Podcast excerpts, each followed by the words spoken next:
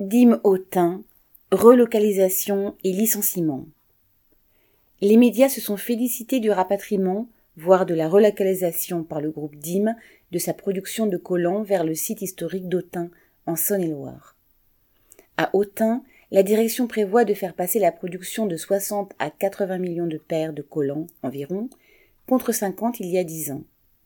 Mais, alors que l'effectif a fondu dans le même temps de 1000 à 700 travailleurs, elle prévoit zéro recrutement.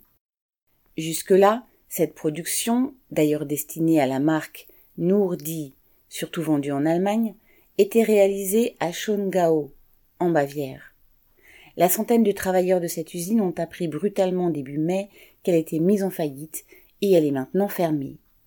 Pour eux, c'est la fin de la production d'une usine vieille de 140 ans, et pour beaucoup qui ont passé la cinquantaine, la crainte de ne pas retrouver de travail.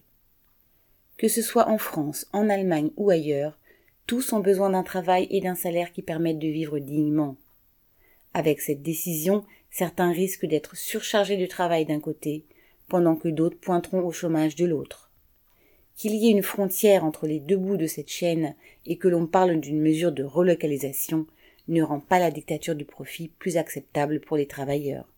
Lucas Pizet